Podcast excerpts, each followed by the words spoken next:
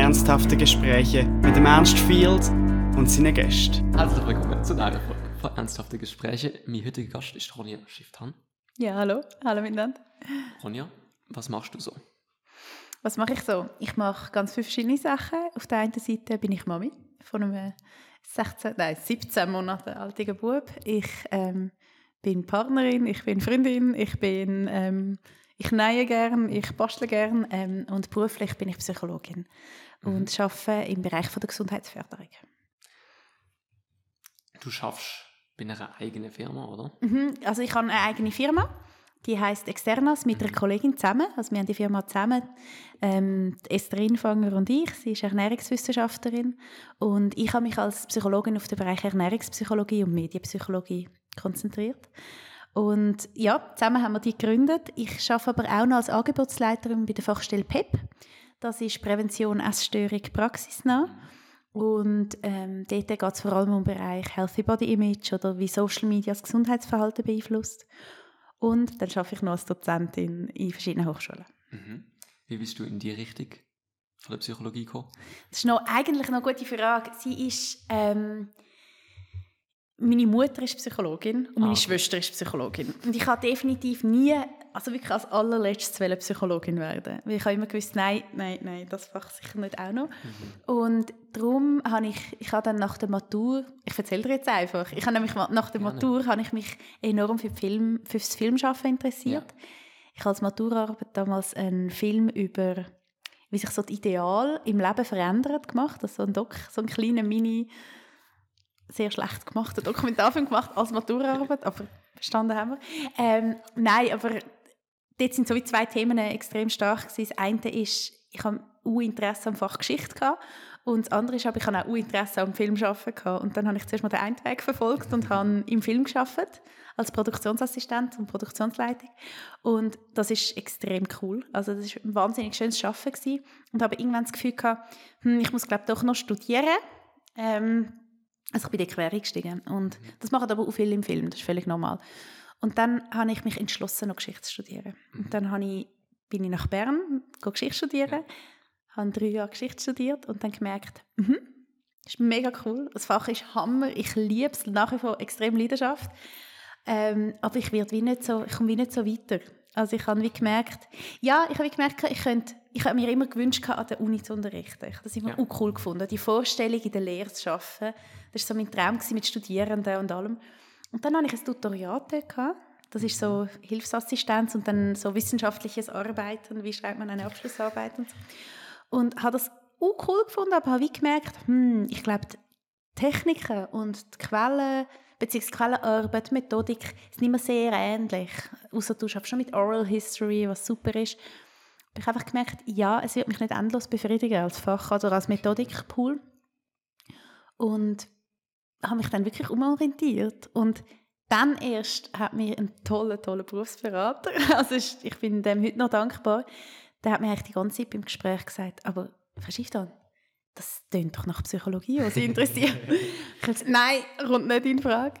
Und dann bin ich aber trotzdem in diesem Bereich gelandet. Und zwar, das, was ich mache, ist angewandte Psychologie. Und angewandte Psychologie beschäftigt sich eigentlich wirklich mit dem Praxistransfer von, von der wissenschaftlichen Grundlagen von Psychologie. Aber was bedeutet das in Alltagsprojekten? Was bedeutet das in Alltagssituationen? Also so mhm. etwas wie Usability, ähm, also kannst du eine App, kannst du auf dem SBB App ein Billett lösen oder nicht? Ähm, Arbeits- und Organisationspsychologie, wie geht es in Organisationen weiter und so weiter und so fort. Und da gibt es einen Bereich, das ist die Medienpsychologie. Ja. Und die Medienpsychologie hat mich immer mega fasziniert. Also ja. was macht das mit uns, oder der ganze Medienkonsum? Voll, voll. Und ähm, in diesem Bereich habe ich mich nachher auf das Thema Gesundheit ähm, fokussiert gehabt und vor allem, ich habe dann angefangen bei der Schweizerischen Gesellschaft für Ernährung zu arbeiten, während okay. dem Studium schon. Und mir war einfach klar gewesen, also ich habe dort immer in Kommunikation nebendran gearbeitet. In jedem Studium habe ich immer gearbeitet und das immer im Bereich Kommunikation und oder Marketing oder Beratung oder was auch immer. Und das, was mich dort so fasziniert hat, ist, dass der Bereich Ernährung mega oft einfach nur aus der Ernährungs Vermittlungssicht. Also wenn, dass man quasi weiß, was liegt auf dem Teller, mhm. angeschaut wird und sehr, dass das Thema Psychologie immer so ein bisschen umschifft wird. Das hat mich irgendwie enorm beschäftigt und ich habe das auch spannend gefunden und habe nachher auch so mich aufs Thema Ernährung und Stress, was macht arbeitsbedingter Stress mit dem Essverhalten und so weiter. Und so ist es immer mehr in die Ja, Richtung gegangen. Ja, Okay. lange Rede, kurzer Sinn. Ähm, durch das Psychologiestudium gekoppelt mit meiner Arbeitstätigkeit. Das Okay, ist echt die. Antwort auf deine Frage. Ja, nein, aber es ist gut so ausführlich, jetzt das verstand ich schon ein bisschen mehr. Wenn, wenn deine Eltern, also deine Mutter ist Psychologin. Mhm. wie ist das denn für dich jetzt im gleichen Beruf, also gleichen Berufsfeld tätig zu sein? Es ist eben noch wichtig, das, was ich glaube erst gecheckt habe, indem dass ich selber Psychologin geworden bin, ist, wie riesig, gigantisch und unterschiedlich das Arbeitsfeld ist. Also das Okay. ist wirklich, das ist wie wenn du jemand sagst, ähm, du bist, sind beide eher, keine Ahnung, eher, okay, ich habe jetzt wirklich keinen gäbigen Vergleich, aber irgendeine riesige Branche. Ähm, Psychologie ist grundsätzlich beschäftigt sich Psychologie mit dem Erleben und dem Verhalten von Menschen. Und das ist so riesig. Das heißt, überall, was Menschen hat, hat es psychologische Arbeitsfelder. Ja. Also das heißt überall. Und ähm, du kannst sogar bei der Herstellung von solchen technischen Systemen wie so ein Mikrofon, oder gibt es psychologische Fragen dahinter? Mögen die Leute, wie, wie fü- fühlen sich die Leute genug safe zu reden und so weiter? Wann fühlen sie sich wohl bei der Nutzung? Checken sie, wie es funktioniert zum Anwenden? Schon das ist das psychologische Arbeitsfeld. Das ist dann so Mensch-Technik-Interaktion. Ähm, meine Mutter arbeitet in einem ganz anderen Bereich. Meine Mutter ähm, hat sich mit dem Aspekt Neuro- und Entwicklungspsychologie setzt sich auseinander und ähm, schafft in einem Bereich, das ist so eine Musiktherapie, für äh, eine hochpädagogische Musiktherapie und schafft dort mit kleinen Kindern und dann ihren Eltern oder auch Erwachsenen und schafft eher in einem ganz anderen Tätigkeitsbereich. Und meine Schwester ist Sexual- und Psychotherapeutin und schafft so ziemlich klassisch, wie man sich vorstellt, eine Psychologin, oder, wo da Ja, so, genau. eine Psychotherapeutin, die da auf dem Stuhl sitzt. Ähm, meine Schwester ist alles andere als klassisch, aber das ist, ähm, das Feld ist so gigantisch unterschiedlich, dass es schon ist, wenn ich jetzt mit meiner Mutter rede, es kann wirklich mal sein, dass ich ihr auch eine Fachfrage stelle. Das kann schon auch sein, dass es wirklich so eine Ebene gibt. Mm, Aber mehr, wir tauschen uns gerne mehr aus als Berufsfrauen. Also auch wir drei jetzt untereinander im Sinne von, wie ist es als Frau, arbeiten, Familie zu vereinen, ähm, auch selbstständig sein. Also meine Mutter ist selbstständig. Wir sind jetzt eigentlich alle drei selbstständig. Ich habe übrigens noch einen Bruder, es gibt nicht nur meine Schwester. Aber so Aspekt, mich stört es null, sondern ich finde es mehr eine mega coole Bereicherung, dass wir alle im ähnlichen Feld sind. Voll. Ich, kenne, also meine Eltern sind beides Theologen. Mhm. Und das heißt, bei mir wird das jetzt auch, sie sagen mir, also meine Mutter sagt mir, sie doch glaube ich will irgendwann auch das machen. Und ich weigere mich stetig dagegen, dass ich das zugebe. Aber realistisch gesehen drückt es mir vielleicht mal in die Richtung. Und ich habe, eben, ich, ich, ich, ich weigere, ich finde das eben so ein spannendes Ding, von wegen, dass deine Mutter das ist und du willst denn das nicht machen. Weil meine Eltern sind das beide und ich muss, ich will das auch nicht machen eigentlich. Aber das Interesse ist halt trotzdem dort, aber ich will es nicht richtig dann. Du willst es nicht wahrhaben. Nein, ich will es nicht wahrhaben. Ich will die Prophezeiung nicht wahrhaben. Also, so viel zur Prophezeiung. Ich kann dir einen sehr guten Laufbahnberater von Uni Bern ähm, empfehlen. Der wird dir automatisch deine Prophezeiung aufzeigen. Nein, ich finde, ich verstehe das völlig, Ja. dass man es nicht gerade irgendwie in die Richtung will. Also, ähm, ich denke, was auch cool ist, ist, es ist eine neue Generation, oder? Wir müssen nicht das Ja. machen, was unsere Eltern machen. Ähm, ich denke, wir machen auch nicht das, was wir- unsere Eltern machen, sondern gerade auch sogar, wenn es dich richtig Theologie schlagen wenn du auf einmal merkst, okay, ich mache es gleich. Ähm, auch dann wirst du andere Aspekte reinbringen. Du wirst ganz einen anderen Approach reinbringen, du wirst andere, vielleicht dich auch in eine ganz andere Lehre begeben. Und ich glaube, das ist das, was nachher wie die andere Generationen ausmacht. Dass Ja, du zuerst auch noch andere Fächer konsumierst. oder so. Voll.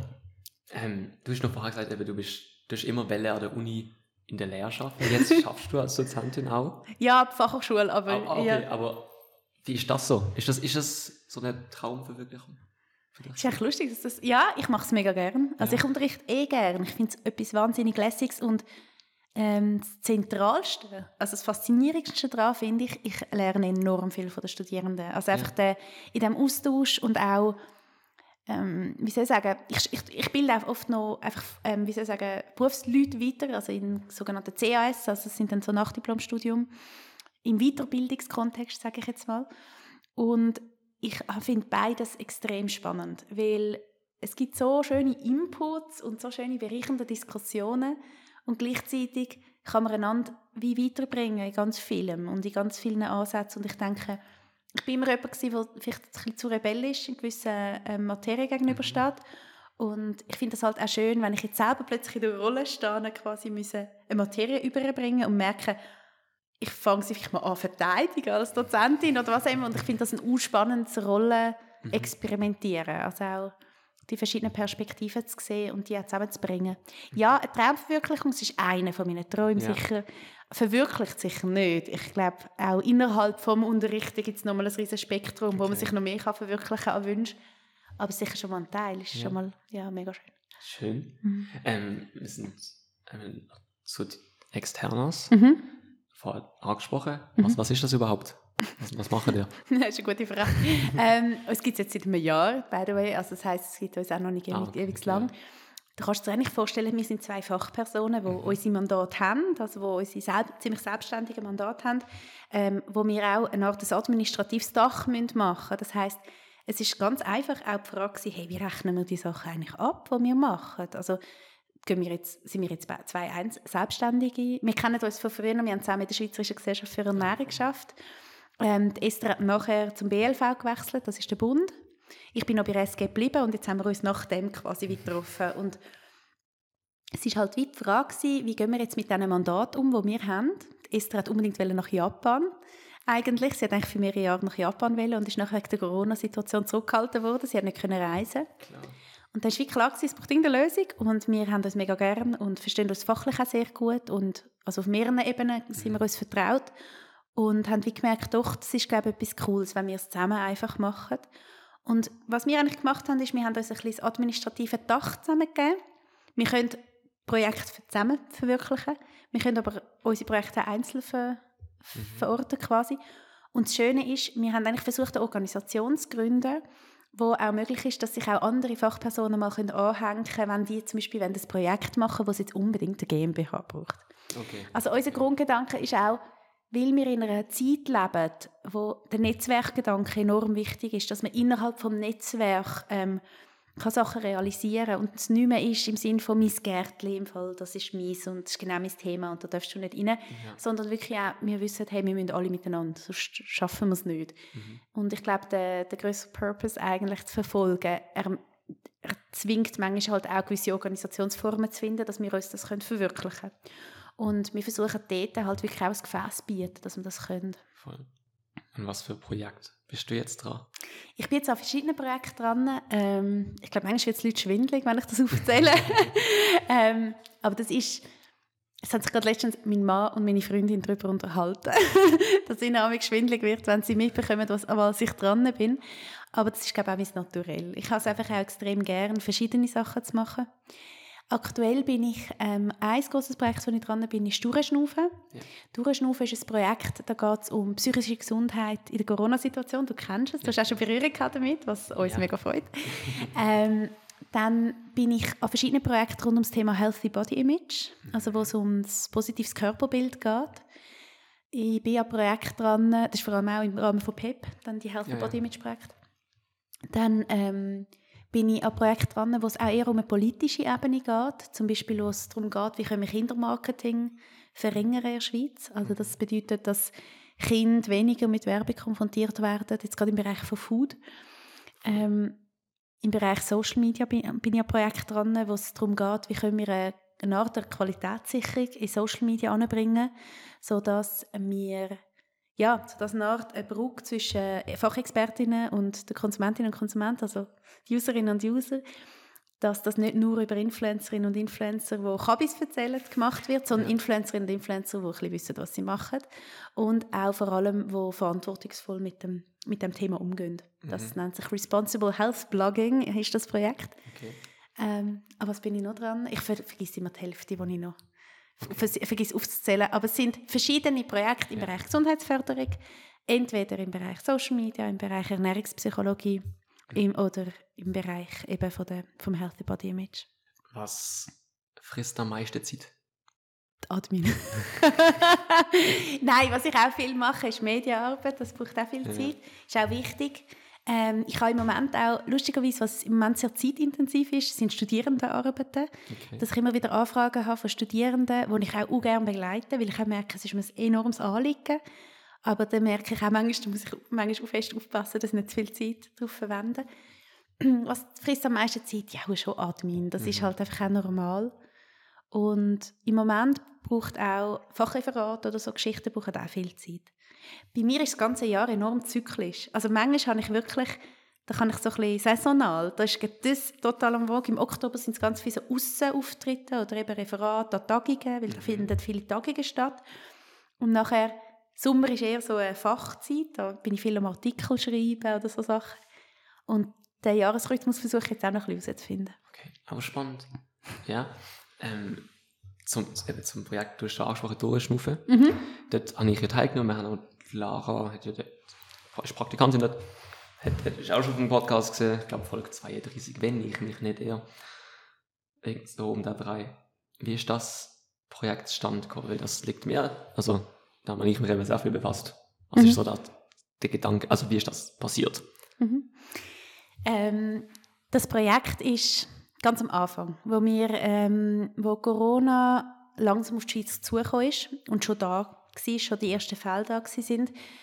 Ähm, schon am Anfang war klar, gewesen, ui, das, das könnte ein grosses Thema sein. Also es ist schon, schon was schon was langsam angerollt ist, hat man schon die Nervosität gespürt und ich habe schon festgestellt, hey, das macht unheimlich viel mit den Leuten und ähm, auch im Freundeskreis haben wir wirklich festgestellt, wie Leute, die sonst wahnsinnig gefestigt sind, plötzlich so ein bisschen ins Schwanken kommen. Wenn ich gemerkt habe, mm, da passiert viel mehr, als wir meinen. Und ähm, dann habe ich in dieser Zeit ist dann irgendwann wie klar gewesen, ich bin dort hochschwanger gewesen. ich habe überhaupt keine Zeit für so etwas gehabt. Und ich bin dort auch so ein bisschen in der Selbstquarantäne dann irgendwann gewesen, weil ähm, man hat damals nicht genau gewusst, sind wir Risiko oder nicht und so weiter. Und dann habe ich mich mal irgendwann in Quarantäne begeben, weil ähm, dann irgendwann so die Spitalsituation ist halt immer angespannter geworden. Und dann bin ich da daheim und irgendwie gemerkt, ui, alle werden nervös und ich habe auch angefangen wirklich so Nachrichten von Freundinnen und Freunden bekommen, die gestresst sind, die Angst haben. Und dann war klar, okay, wir müssen etwas machen. Es kann nicht sein. Und weil ich den Bereich von der Gesundheitsförderung mit dem sehr vertraut bin und weiß, dass es ganz coole Sachen gibt und mega gute Angebote, ist mir klar, wir müssen etwas machen, das die Angebote sichtbar macht. Und dann bin ich auf das Netzwerk Psychische Gesundheit zu und das Netzwerk Psychische Gesundheit ist eine Art so, das ist vom, BL, äh, vom BAG und, ähm, und der Gesundheitsförderung Schweiz zusammen, das ist so ein Netzwerk, das gegründet worden ist, um die ganzen Aktivitäten rund um psychische Gesundheit in der Schweiz zu vernetzen. Und die sind einfach eh schon mal mega aktiv, machen coole Sachen und die sind dann gerade an Bord und haben gefunden, hey ja, komm, wir machen etwas. Und dann war klar, gewesen, gut, jetzt müssen wir zuerst abklären, wer ist alles so etwas dran. Weil mhm. ähm, meine Hauptintention war, nichts zu machen, wenn es andere schon machen, sondern wirklich zusammen. Auch wieder der Netzwerkgedanke im Sinne von einander stärken und nicht alle ihrem eigenen Gärtchen und so weiter untereinander, wie sie sagen, konkurrenzieren, sondern wirklich zusammen etwas auf beistellen. Und dann sind wir auf, auf viele Organisationen zu tun. Ich habe da telefoniert und wirklich, hey, was machen ihr, wo, sind, wo stehen ihr? Zum Glück habe ich einige Leute kennt und eben das Netzwerk Psychische Gesundheit hat natürlich alle kennt. Und dann haben wir so zusammen eigentlich dann den Pool zusammengebracht an Leute und an Partnerorganisationen, die bereit sind, dort mitzuarbeiten. Und dann war klar, gewesen, wir brauchen mega viel Content. Also das Ziel ja. war, eine Webseite zu machen, wo jeder und jedem ganz auf First Level sehr einfach zeigt, wo findest du Hilfe und zu welchem Thema. Und dann war klar, gewesen, okay, es braucht eine Art First Level im Sinne von Tipps und Tricks und auf der Second Level wirklich gerade so, und jetzt beschäftigt euch dort anrufen, dort Hilfe holen, den Link anklicken. Also dass wirklich so ein bisschen das Telefonbuch, das Verzeichnis ist. Und ja, und dann haben wir wirklich, also dann habe ich mit der Annette Hitz zusammen vom Netzwerk Psychische Gesundheit ähm, Tag und Nacht schnell angesessen mit der Agentur. Wir haben gerade eine Agentur gefunden, wo, mit denen bin ich einfach gerade so, sowieso in einem Projekt gewesen. Und habe ich denen angerufen, hey, helfen dir. Wir haben einfach kein Geld, aber helfen dir. Und sie haben gefunden, hey, völlig egal, wenn kein Geld zusammenkommt, kommt kein Geld zusammen, machen wir es pro bono.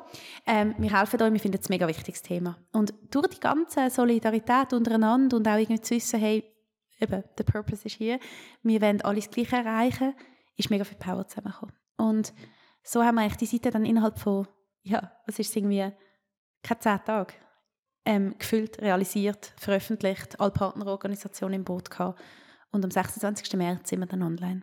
So früh schon? Mhm. Wow.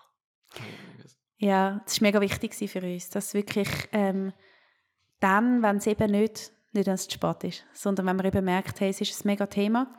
Und glücklicherweise, wir haben dann wirklich, irgendwann ist das BAG dabei gewesen, es ist Gesundheitsförderung Schweiz dabei gewesen, es sind Kantone dabei gewesen, wo dann auch, alle Kantone haben es wiederum in ihren Kantonen verbreitet. Ähm, auch zum Teil ist es dann wirklich über gerade, wenn du den Test gemacht hast, ist unten gerade, also haben, hast, haben manche Kantone so einen Flyer abgegeben, wo dann gerade beschäftigt dich etwas psychisch, dann gang auf durchschnaufen. Und das hat natürlich extrem geholfen, dass die Erreichbarkeit groß geworden ist und dass die Leute wirklich Hilfe gefunden haben. Ja, und so hat sich eigentlich verbreitet. Mhm. Mhm. Cool. Eben, es, es ist ein Teil davon ist ja dann jetzt letztens gesehen, dass das bei mir, wo Leute ihre Geschichte erzählen, Mhm. wo ich auch meine Geschichte ein bisschen erzählt habe. Ja. Wie ist das, wie wichtig ist das, dass du da Teil davon gesehen Mhm. Das ist ein ganz wichtiger Teil und vor allem wir haben ähm, das ist vielleicht noch wichtig, um so wie zu vorstellen, wie das, wie das Projekt nachher weitergegangen ist. Es ist dann, ähm, die Webseite ist online und dann ist wie mal klar gewesen, okay, es muss zuerst mal um die Webseite gehen, beziehungsweise ähm, jetzt muss auch mal die Sichtbarkeit erhöht werden, dass viele Leute Informationen bekommen. Und dann ist im Sommer, dann bin ich im Mutterschaftsurlaub. ich habe dann geboren, bin im Mutterschaftsurlaub. Und Annette hat mich vertreten bei den Mails einfach und hat noch den Content aktualisiert über den Sommer. Und ähm, im Sommer ist eine mega Ruhephase gekommen. Das ist noch lustig. Das sieht man übrigens oft im Gesundheitsförderungsprojekt. Im Sommer geht es allen Leuten gut. also, so ein bisschen grob Ja. gesagt und sehr, sehr, sehr provokativ gesagt. Aber im Sommer merkt man einfach, dass die, die, die Nachfrage ein bisschen sinkt. Und das ist uns aber eigentlich entgegengekommen in dieser Zeit, weil wir gerade wie auch nicht riesige Ressourcen hatten. Und dann haben wir eigentlich zuerst gedacht, okay, bis im September nach meinem Mami-Urlaub ist das dann nicht mehr nötig und dann stellen wir das dann ab. Innerlich habe ich irgendwie dem nicht so geglaubt und gleichzeitig habe ich es gehofft. Und so ist es natürlich, natürlich enormst anders gekommen. Ich bin aus dem Mami-Urlaub zurückgekommen und es war klar, gewesen, jetzt an Säcke, jetzt wird es richtig Ja. gehen, nochmal im Herbst. Und ja, mein Sohn läuft mittlerweile und ähm, das Projekt braucht es immer noch. Also, und das, was wir dann im Herbst angefangen haben, ist auch eine Finanzierung wirklich zu suchen. Wir haben dann auch Finanzierung bekommen. Ähm, wir haben von der Carnegie Stiftung Geld bekommen, wir haben vom BAG Geld bekommen, um das Projekt überhaupt können umsetzen weil wir haben irgendwann gewusst, hey, wir können das nicht die ganze Zeit gratis machen. Vorher war alles Ja, klar, gratis, gewesen, klar. oder? Und dann ähm, haben wir gemerkt, gehabt, ein zentralste Thema ist, die Jugendlichen zu erreichen. Wirklich Jugendliche ansprechen und wirklich wissen, ähm, die Jugendlichen sind einer der Hauptträger von dieser Pandemiesituation und auch ja, es kommt halt in einer Zeit, wo es einfach extrem nicht passt. also wir können vielleicht noch sagen, ja, okay, jetzt ist es ein Jahr, ja nun. Aber im Jugendalter ist ein Jahr so verdammt lang und ähm, es ist uns mega wichtig, gewesen, dort die Jugendlichen mit an Bord zu holen. Und dann haben wir ähm, auch die Lara an Bord geholt. Ja, genau. Und ähm, ja, dank ihr auch extrem coole Brücke zu vielen Jugendlichen bekommen und auch ja, ihr Engagement war uns mega wichtig gewesen. und auch, ja, dann haben wir ganz viel überlegt, was könnte man machen, um Jugendliche zu erreichen und so ist das auch mit dem Gedanken, das bei mir entstanden, im Sinne von, hey, komm, wir zeigen doch einfach Jugendliche und wie es ihnen geht Mhm. und zeigen die Jugendlichen, die sich Hilfe geholt haben. Das ist echt der Grundgedanke davon. gewesen. Bei mir, bei, kein Wort jetzt, ähm, bei, dem, also bei meinem Teil von bei mir so jetzt. Ähm, ich ich, ich habe dir erzählt und so. Und jetzt bei mir ist, ist ja dann teilweise, also die sind verschiedene Fragen, verschiedene Anhaltspunkte schlussendlich. Und es ist ja nicht von jedem, der erzählt hat, alles gezeigt worden. Bei Mhm. mir nicht. Mhm. Wieso hätte man dort nicht können über alles reden Mhm. Wieso kann man nicht alles zeigen? Gell? Ja. Mhm. Mhm. Das ist eine mega spannende Frage.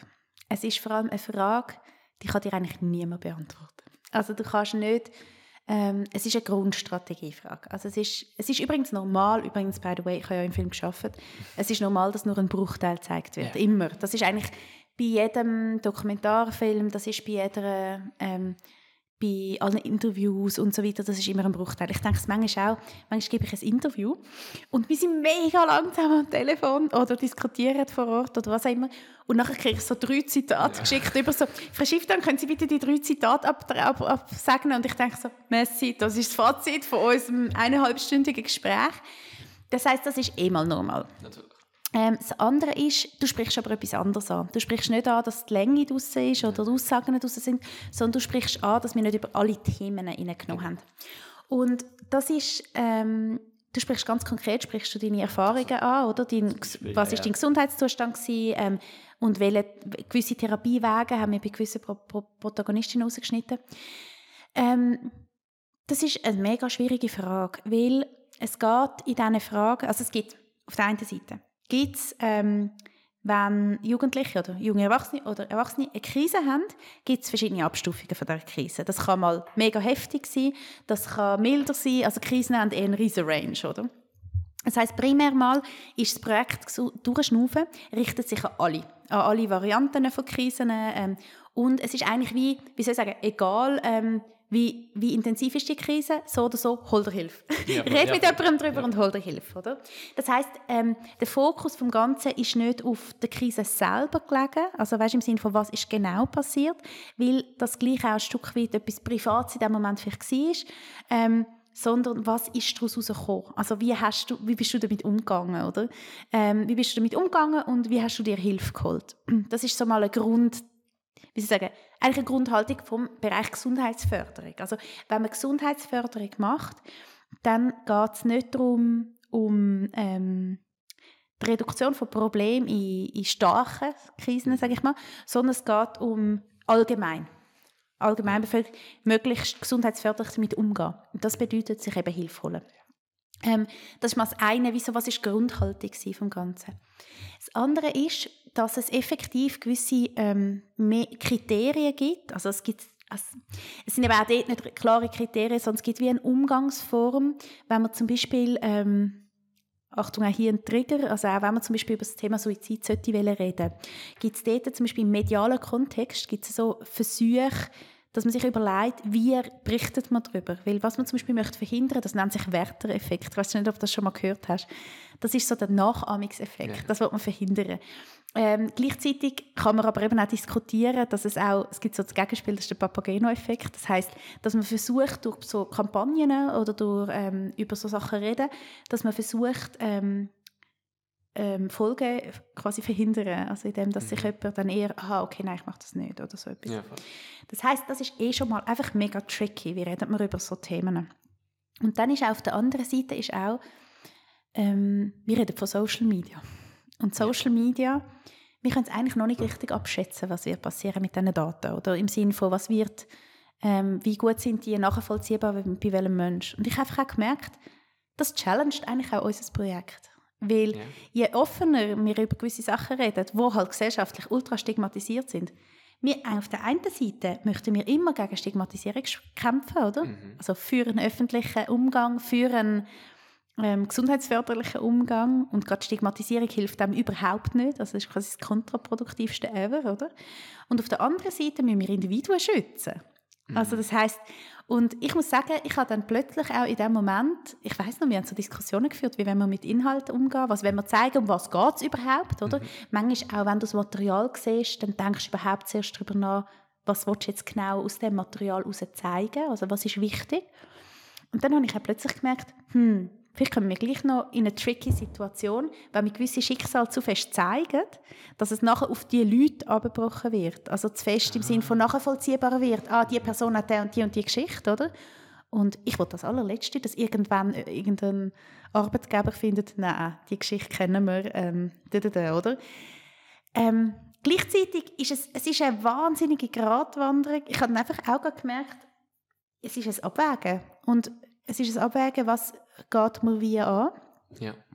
Und ich habe wie gemerkt, es ist auch nicht unsere Kernkompetenz, darüber zu entscheiden.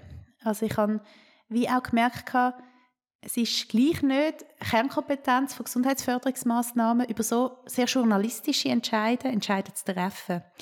Und dort müsste man sich entweder wirklich noch Unterstützung holen, aus journalistisch-ethischer Sicht.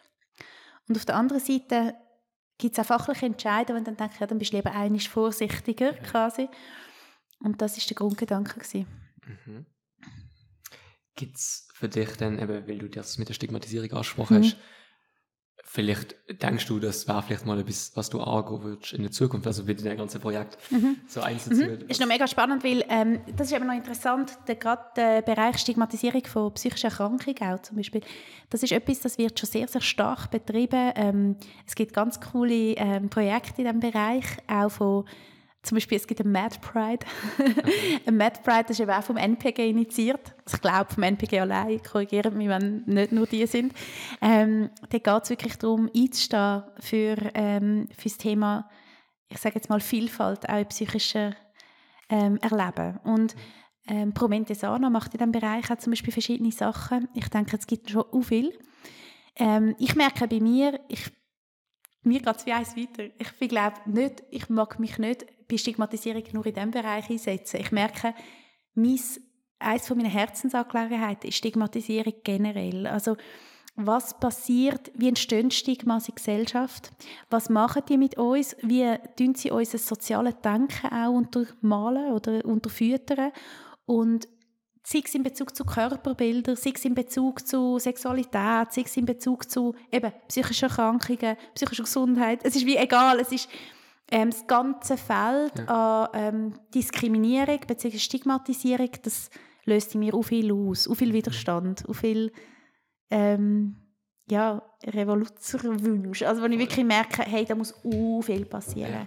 Also auch zum Beispiel, ich habe jetzt auch viel zu tun gehabt, gerade mit dem Thema Stigmatisierung von Körper, also ja. von Sichtbarkeit von Körper, wo ich einfach merke, wie zum Beispiel dicke Menschen in unserer Gesellschaft fast nicht stattfindet, wie das mhm. in jedem Bild raus, raus, rausgeschnitten wird quasi, wenn ich denke, wow, wo stehen wir? Wir, sind, wir reden von Basics, von, und da ist noch viel zu tun. Ja. Und dort, äh, ja, dort brenne ich. Mhm. Voll.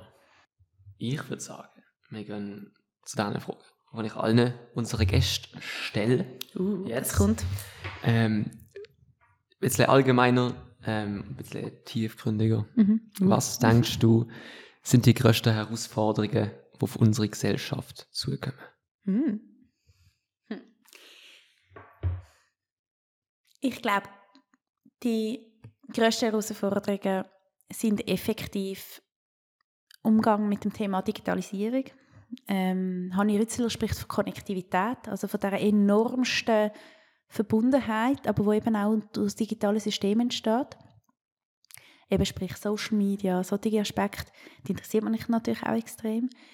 Ähm, ganz klar, Klima, unser Thema, ist eine riesige Herausforderung. Generell gesellschaftliche Kohäsion oder Konflikte sind sicher große Themen, die auf uns zukommen und die große Herausforderungen werden. Und aktuell ganz klar einfach Hinblick, was haben wir für eine Generation, wo jetzt am Abtreten ist, was haben wir für eine Generation, wo übernimmt? Und was haben wir für eine Generation und das sind dann nachher die vielen, wo, wo kommen ähm, und welche Power dürfen die haben? Und also welche Power dürfen wir noch füttern und unterstützen, dass wir nicht eine Generation anzüchten, wo also züchtet, wow, schönes Wort, aber du weißt, wie ich es meine, ähm, nicht eine Generation ähm, provozieren, wo eigentlich nicht ernst genommen worden ist, wo, ähm, wo sich stigmatisiert fühlt, wo ähm, durch die Pandemie total vergessen gegangen ist und, und, und. Und ich glaube, das ist eine riesige Challenge, dass, dass es nicht eine desperate Generation wird. Jetzt hast du gerade mehrere Sachen, also ein paar Sachen angesprochen, wo mhm. du ja auch dann schaffst. Mhm. Denkst du, du ähm, trägst dazu bei, die Herausforderungen zu bewältigen. Ich hoffe es. ich hoffe es, es wäre mein mega Wunsch. Mhm. Ähm, ich wünsche es mir. Voll. Ja, ich wünsche es mir ganz fest. Ich will nicht etwas machen, was unnötig ist.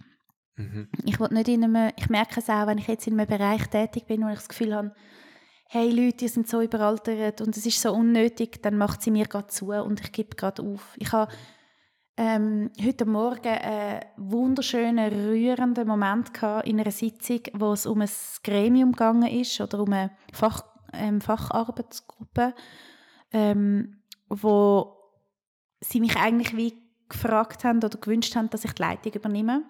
Und ich bin die absolut mit Abstand die Jüngste in dieser Gruppe. Und genau mit dieser Message im Sinne von, hey, jetzt braucht es dich. Also quasi Jüngere an dieser Front, wo dann auch einfach mal die Schnur aufreißen quasi oder beziehungsweise auch ähm, die fachliche Kompetenz mitbringen, um das ähm, aktuelle Thema jetzt be beschäftigen oder bewältigen. Und ich merke wirklich, das hat mich wahnsinnig gerührt und das ist ein Denken, wo ich sonst nicht antreffe. Oder oft ist es so ein bisschen, hey, im Fall, wir sind die Erfahrenen und ja, du ja. junge Schnaufer quasi vorab, oder? Logisch, das ist eine Lebensfrage, eine Lebensphasenfrage, aber das finde ich auch schade. Und das nehme ich jetzt langsam wahr, dass man etwas kann bewirken kann und dass man aber für das natürlich auch ernst genommen werden muss. Ja. Aber ähm, dass es möglich ist und das berührt mich immer wieder, wenn ich so Erlebnisse habe. Mhm. Ja, ich finde das eine schöne Einstellung, wo du gesagt hast, dass du nicht machen willst, was unnötig ist, dass du Nein. sagst, du, das finde ich bewundernswert. Aber bevor wir jetzt wieder zu lange von, meine, von deinen Fragen abkommen, ähm, was ist ein Ereignis aus deinem Leben, von dem du gelernt hast, Mhm. wo du denkst, wenn andere jetzt davon hören, dass sie auch davon lernen könnten? Hm. Oh, es gibt natürlich viel. Also ich bin jemand, wo ähm, ich habe gewisse Selbstironie in meinem Leben und ich weiß auch, dass es eben auch mal kann sein kann, dass man einfach mal einen Turnaround muss machen muss. Ich denke, ähm, zusammengefasst sind es verschiedene Ereignisse, wo ich gemerkt habe, hm, da geht es nicht so, wie ich wollte. Also ich habe zum Beispiel so ein Schlüsselerlebnis für mich. Ich habe ähm, während dem Studium gemerkt, dass ich ähm, dass viele zu mir gekommen sind und Projektberatung gebraucht haben, weil ich habe aus der Filmbranche viele Projekteingaben gemacht ähm, habe in der Filmbranche auch beratende Funktion gehabt. Ich bin oft in so einer beratenden Situation gewesen.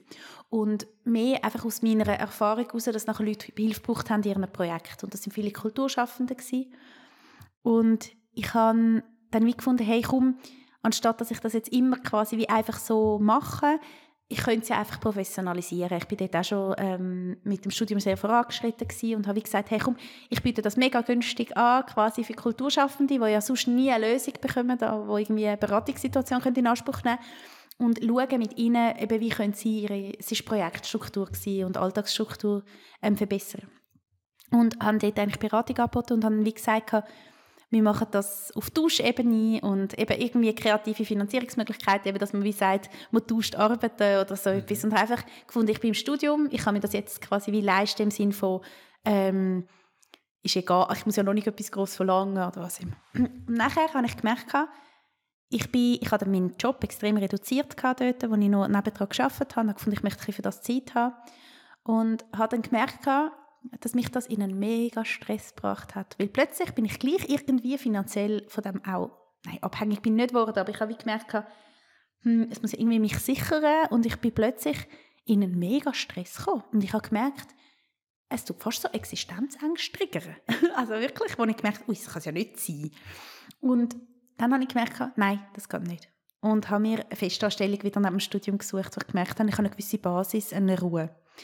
Und das ist für mich ein extremes Schlüsselerlebnis gewesen, dass ich gemerkt habe, hey, stopp, es gibt Sachen, die ich auch gerne aus idealistischen Gründen mache, aber es, mein Arbeitswohl, also ich sage jetzt mal, meine Arbeitszufriedenheit, die auch hoch, gewesen, oder? das war auch schön, gewesen, aber ich habe gemerkt, es gibt auch noch andere Ansprüche.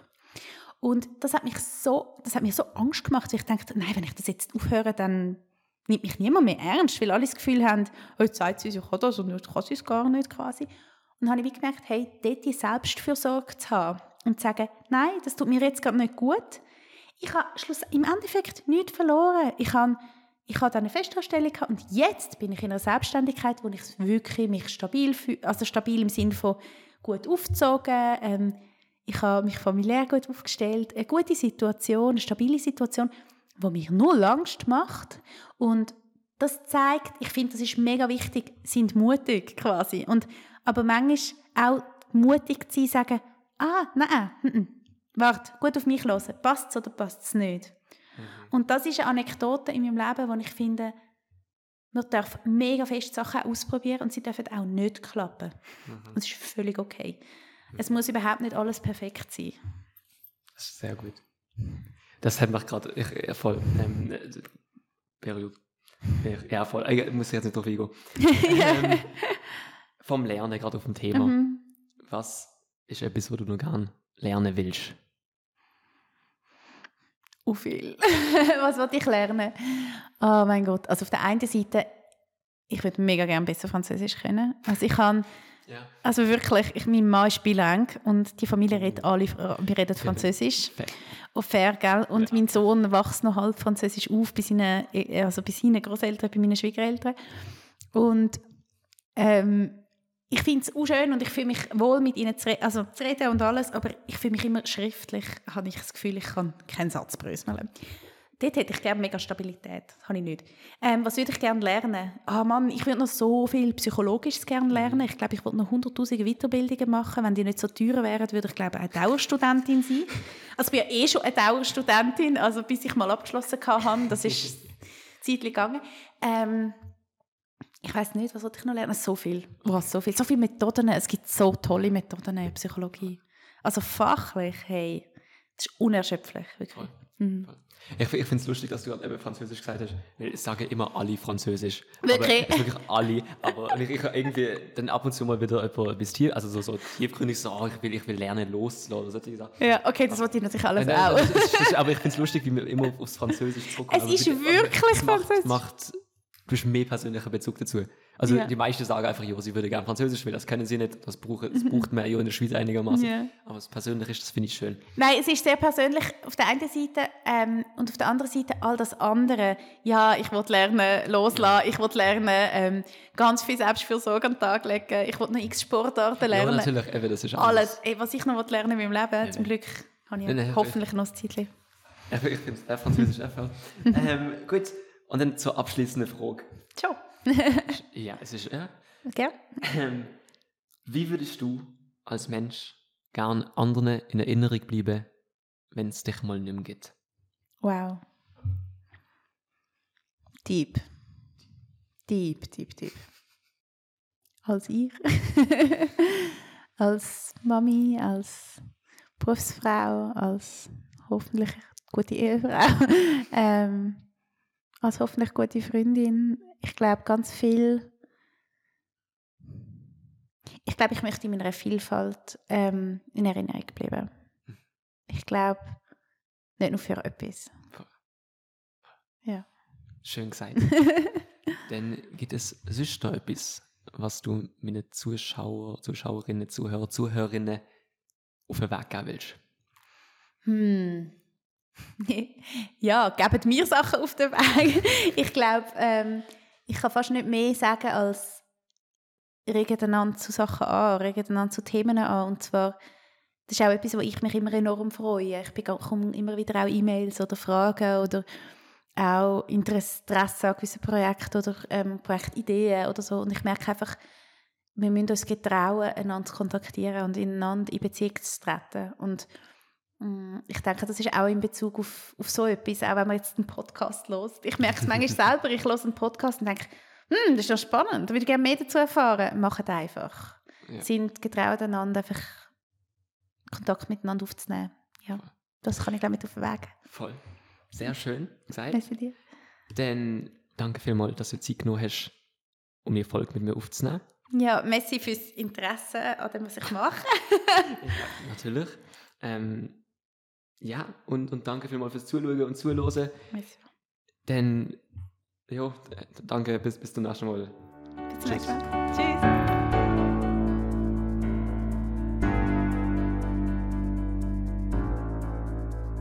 Verantwortlich für die Erfolg Ernst Field, Musik Noah Stritt.